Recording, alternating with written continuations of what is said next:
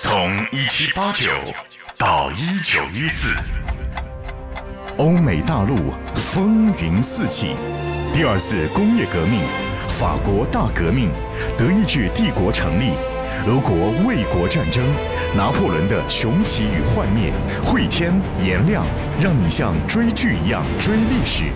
世界史三部曲，世界史三部曲，从法国大革命到第一次世界大战。战争与和平，各位好，我是颜亮，我是慧天，这是我们战争与和平系列的第一个番外篇。番外篇主要会来解答一下大家对我们近期作品当中的一些疑问或者提的建议。再一个呢，我们的课后作业，大家回答的情况来发一轮福利。首先跟大家先分享一下我们制作《战争与和平》的感受。这个专辑是紧接着《悲惨世界》就立刻上线的。有一些朋友有反馈说，《悲惨世界》入戏太深，一下子拔不出来。还有呢，就是反馈说《战争与和平》啊，出场人物上来太多，不太好入戏啊。悲惨世界呢，其实你仔细想想，它里面的场景不多，它就一个场景会跟你讲好多。实际上，雨果先生在写的时候吧，有点像在写舞台剧。你看，为什么悲惨世界能出舞台剧，《战争与和平》很难给它搞成舞台剧？太宏大了。哎，对。就是悲惨世界呢，它一方面是舞台剧的这种叙事啊，它会在一个场景停留很久，比如说积累，那比如说泰纳蒂绑架案，那一下子就十集左右，它能停在那个地方啊。战争与和平应该不会啊，当然了，各有各的好处。悲惨世界呢，它给人的就是情感上的大开大合、金戈铁马。而战争与和平呢，它是以润物细无声的方式啊，娓娓道来，跟你在讲一个很长的故事。实际上，我觉得战争与和平它的趣味性更加的符合当代人的口味。它的场景非常多，而且变换非常大。嗯。但即便这样，还有很多朋友在抱怨说我们的节奏是不是慢了一点啊？当然，一方面我们在自省，我看了一下节奏不慢了。大家抱怨的是，比如说关于一个人物的描写，包括心理描写。但我觉得，如果把这部分都跳脱出去的话，那就丧失了这个名著的一大部分的魅力了哈。也可以这样讲啊，比如说我们打开百度百科，五分钟一集，对吧？二十集跟你讲完，这个也行啊。就跟你讲故事简介、故事梗概，你觉得有意思吗？战争与和平当中确实出场的人物特别多啊，有女神，有舔狗，有二货青年，有阴毒变态，有官场游子，有小清新，有大狗熊，油腻青年、油腻中年都有。这些人物每一个几乎都被托尔斯泰先生刻画的栩栩如生。对，如果我们放弃了对这个人物的细节描写、心理描写，就就就可惜了啊。对，就你不如去看故事梗概了。就那种五分钟带你读完一本名著，哎，对，人家这样难道不好吗？也有也有价值，就是呃，都蛮好的。抖音上也有一分钟带你看一部电影，但是我想名著跟一般的影视剧还是有区别的。如果你不能慢慢的沉浸其中，了解每个人物的细节，当那些重要的矛盾回合发生的时候，你就体会不到它带给你这种内心的震撼跟冲撞吧。就像我们之前在讲。悲惨世界的时候，那就是给你看火药桶爆炸时的每一朵火花。那么战争与和平呢？它告诉你，在那个时代，芸芸众生啊，每一个迈向死亡的生命是如何在热烈的生长。如果不是我们对马吕斯、对冉阿让的性格做了那么多的争论啊，当然这个争论是不是超标了，是不是过头了，我们也在讨论。那是那是那是。但是如果没有这样的展开，等到真相大白那一刻。等到冉阿让去世那一刻，你就体会不到这个人物的人格有多伟大。所以这点呢，我们打算这样啊，就是七月一号的时候，我们也会做一场直播在喜马拉雅上，到时候详细来跟大家来聊一聊这个事儿。嗯，因为确实有很多朋友在抱怨我们在里边是不是又掺杂了很多个人的想法啊，评论太多，已经很少了。战争与和平的时候，我基本上不评论啊，我觉得都蛮好的，都都蛮好的。七月一号晚上八点钟，我们在喜马拉雅直播的时候。好好聊一下这个事儿。嗯，我制作《战争与和平》的感受啊，首先我觉得它很像一战，就我们讲的第一个作品，嗯，有点像穿越火线第一次世界大战，战争线跟和平线是并行的，嗯，两边互相在影响，互相在作用，这点特别像一战。嗯，然后至于很多朋友就抱怨呢，说这个出场人物多啊，呃，人名字难记啊，等等啊，这个基本上是所有人看外国名著时候共有的一个问题。我们已经用起外号，包括用这种音乐的渲染等等，让各位能够快速的进入这本名著啊。我觉得应该十集以后差不多就能够入戏哎，了哈。对对，千万不要因为人物多、名字难记就放弃了《战争与和平》这部名著。这真的是个宝藏名著哈！我过去没有这么细的把这个《战争与和平》这么去看和解析它。嗯，这次我真是觉得 托尔斯泰先生啊，太厉害，太厉害。嗯，他得那样的一个评价，上帝会写作写出来就是战争与和平，它是有原因的。啊宏观方面，他给你展示奥斯特里茨战役啊，后面啊，嗯，你会感受到他开了上帝视角、无人机视角，特别的宏大，甚至拉到整个人类的视角来看这场战役对于欧洲大陆人类社会产生的影响。然后到了微观的时候，他对于一个少男少女内心的那种心态的波折跟变化，比如说娜塔莎跟鲍里斯那种微妙的情感，包括后面像玛利亚遇到男神时候的那种心理的震荡，然后皮埃尔受到诱惑时候那种震荡，然后安德烈在婚姻当中的纠结，这些细微的东西，他又能写的那么的传神啊！我是觉得千万不要错过了这部名著。我们这次非常忠于原著啊，我们也不多评论，对吧？都蛮好的。哎 嗯评论我们都放在七月一号啊直播的时候 再说。然后这次的配乐啊，我个人感觉啊，跟之前的作品都不一样啊，《世纪三部曲》包括《悲惨世界》，我这次呢脑洞开的比较大，因为我觉得这个作品太宏大了，就像万花筒一样，如果只用原来的那个套路，已经不足以烘托这个作品了。嗯所以这次脑洞开的特别大，呃，效果目前还还不错。还行是吧？一出闹剧那集，大家点赞还是比较多的哈。下面还有更大的脑洞啊，配乐脑洞在等着大家呢。好，下面来看目前的两个课后作业。第一个是开篇儿啊，就是安德烈的婚姻。他跟这个 Lisa 的这个婚姻啊，确实我跟慧老意见又不太一样啊。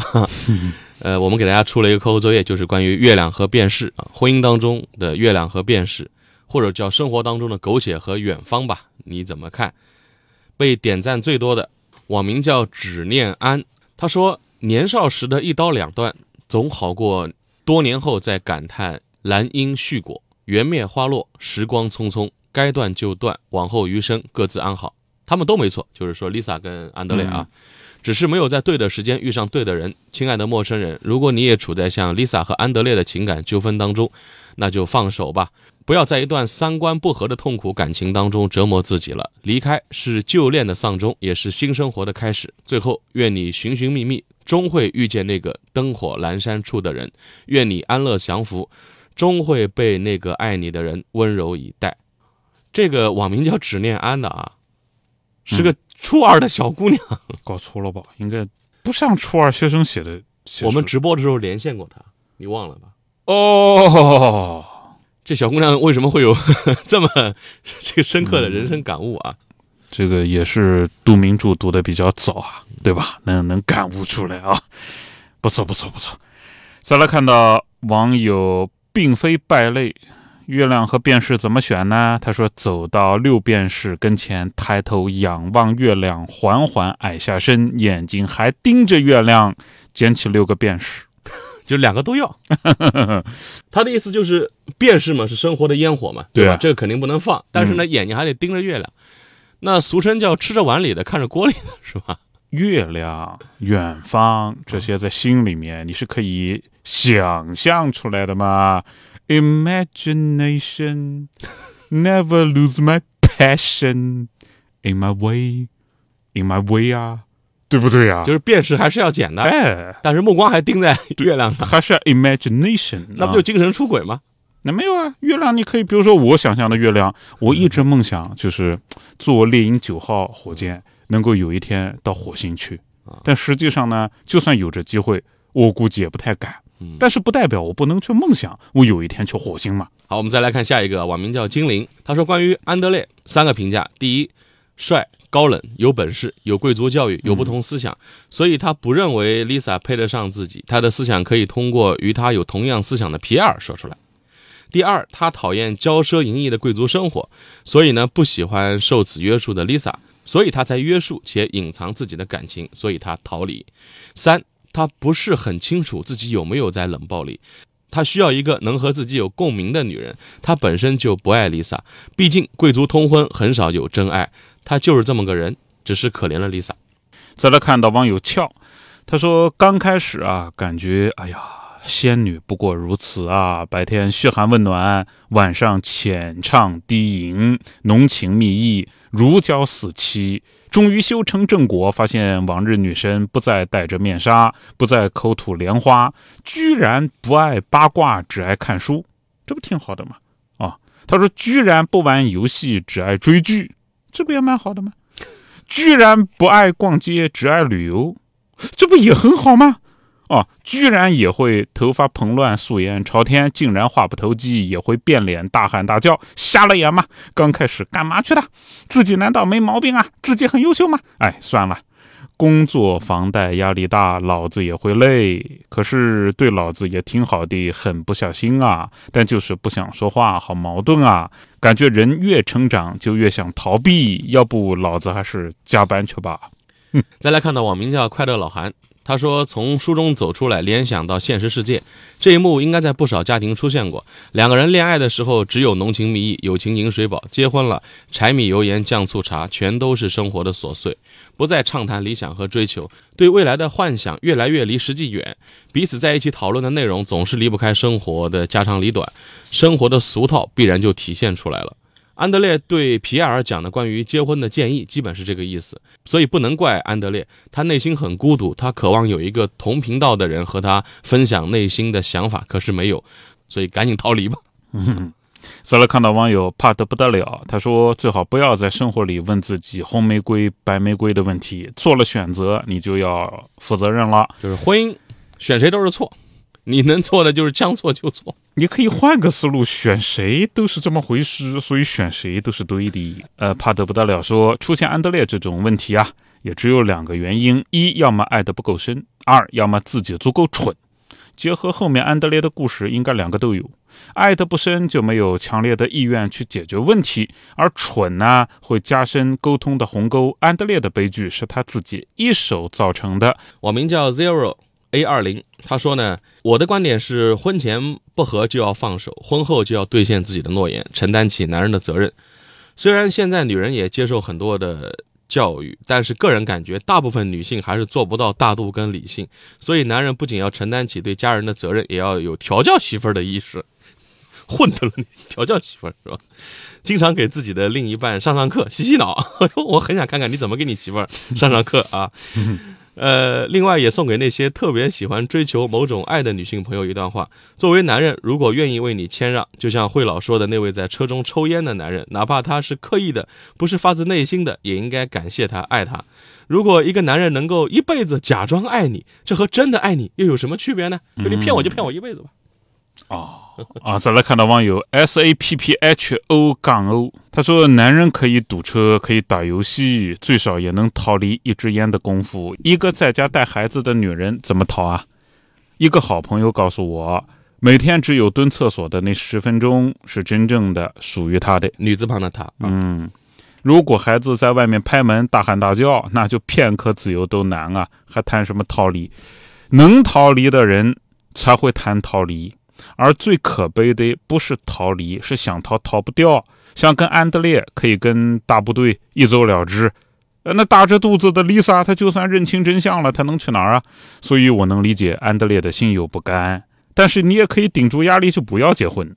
一旦进入婚姻，就意味着你认可了伴随而来的责任和牺牲。安德烈有时代局限性，但有一些现代人顶不住独身的压力，不满足于婚姻的束缚。鱼和熊掌都要，这不觉得过分吗？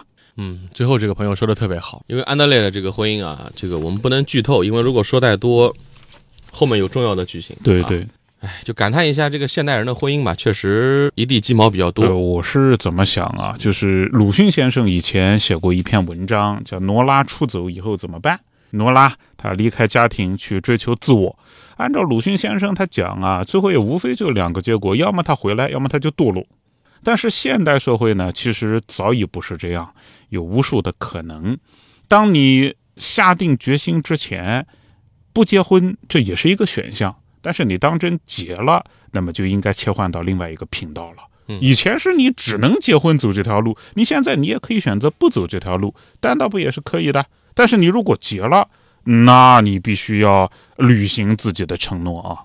我倒觉得呢，这个社会的发展啊，是给了很多人选择的机会啊，不像过去，你一旦进入某种状态之后，你就几乎没有可能去改变这个状态了哈。当然，我们向往长久的、稳定的、和谐的婚姻，但这完全取决于两个人是否能够足够的包容，并且成长的速度匹配。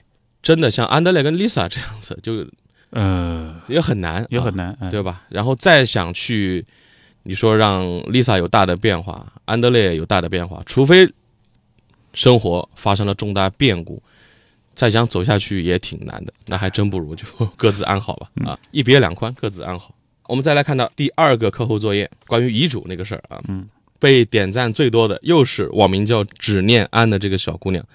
她说，她如果要写遗嘱的话，会说：“请在我死后将我的骨灰撒进海里，从此灵魂没入寂静，无人将我吵醒。”嗯像诗一样啊。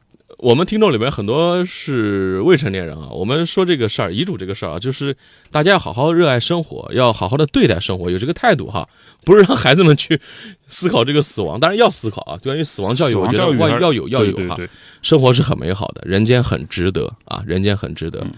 我们说这个遗嘱的事儿，也是为了让大家能够更好的安排自己的生活。对啊，，而且是为了直面死亡，才能珍爱生命，不能搞成神秘主义。再来看到网友精灵下划线七九 V，我现在初二离主早了，不过我倒有些想法，一定要跟爸爸妈妈说，我爱你们啊！把我空闲时写的小说、诗找到能认识我的人看看。他说，不然谁能跟我有情感的共鸣呢？嗯，这个其实很重要哈，人这一生当中。能找到一个跟你共鸣的人很重要，我们很幸运，现在有这么多朋友在跟我们共鸣 啊，所以要珍惜啊嗯。他说，另外再推荐一下两位老师的节目吧。谢谢遗嘱里边还要帮我们推荐节目，你看看。嗯啊是吧？嗯，好好好。陈达文他说，我决定让两位老师继承我所有的债务。凭什么呀？真是的。再来看到网友 Mr 死鱼眼，中华遗嘱库我已经去立过了，还有我名下所有保险的身故受益人都指定了，保险默认是法定受益人，你还可以指定一个不是法定受益人的，按你指定来算，应该这么个意思。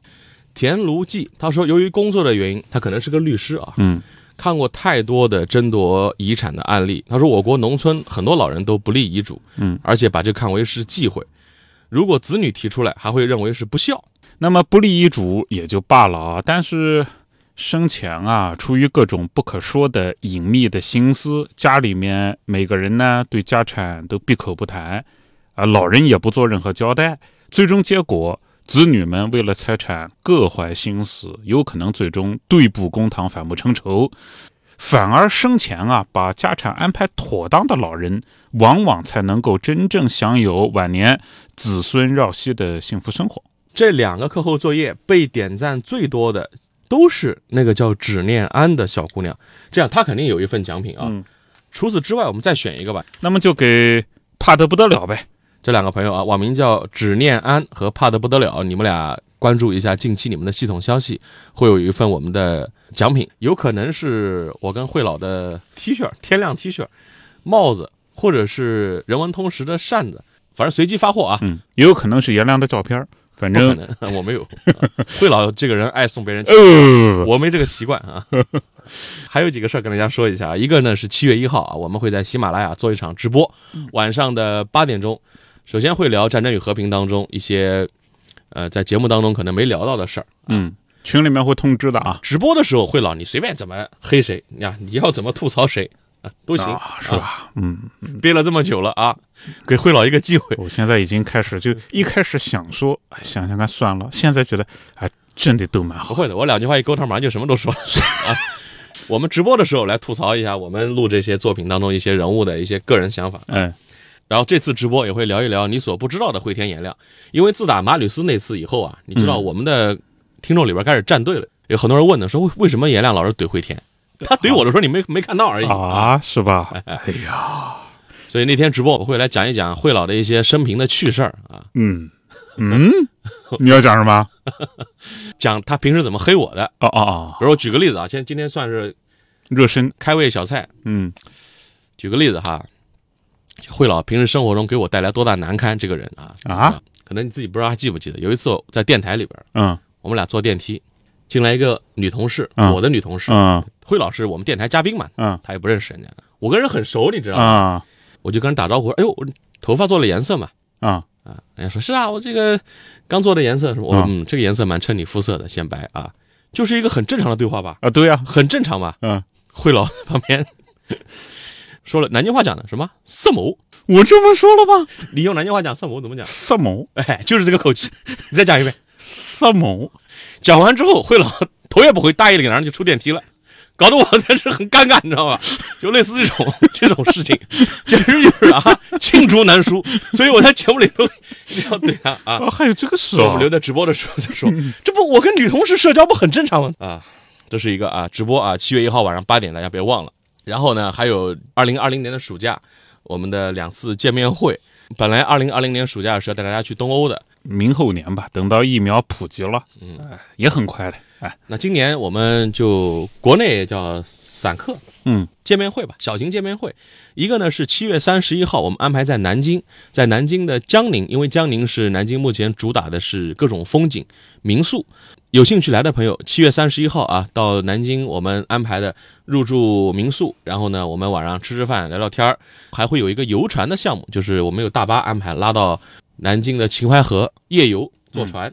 第二天早上起来，我跟慧天带着大家去游览一个叫明文化村，因为在南京有大量的明朝的历史遗址典故。慧老最近正好也新上线了一个节目，叫慧天说明朝往事啊哎，搜慧天就能找到。这个是会员免费听，啊，对。啊。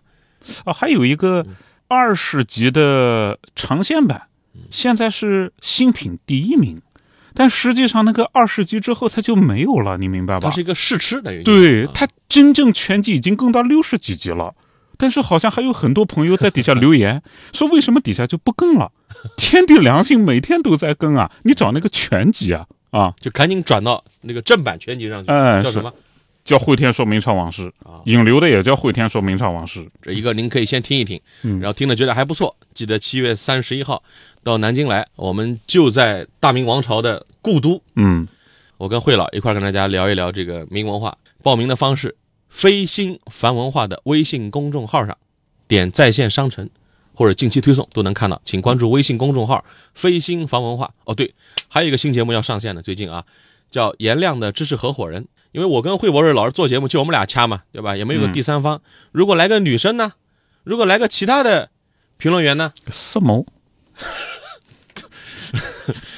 颜亮的知识合伙人是一档类似锵锵、类似圆桌那样的一档节目。嗯，我惠天，还有张宁博士，还有我的电台的搭档苹果。嗯，这是我们台的台花啊，颜值担当。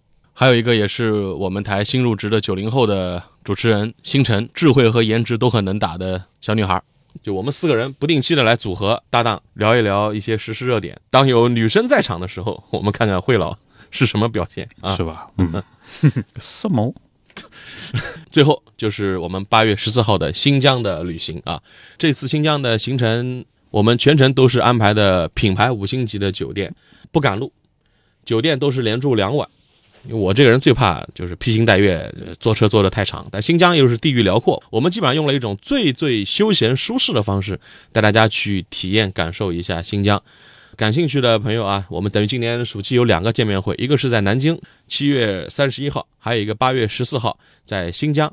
报名的方式都是请关注微信公众号“飞星凡文化非洲的非，天上的星星，凡人的凡，飞星凡文化。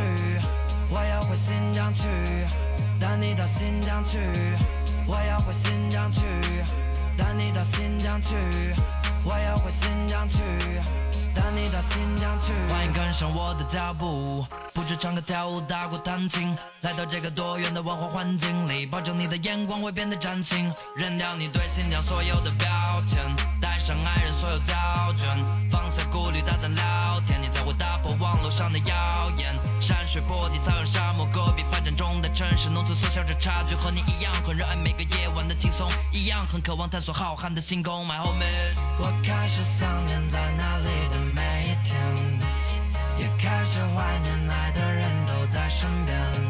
无论来自哪里，都会看见五彩的美。爱与信念是不变的开头，还有结尾。我要回新疆去，带你到新疆去。我要回新疆去，带你到新疆去。我要回新疆去，带你到新疆去。我要回新疆去，带你到新疆去。我能为他做的是用最棒的押韵，唱歌发自内心，而且坚韧如加进不管。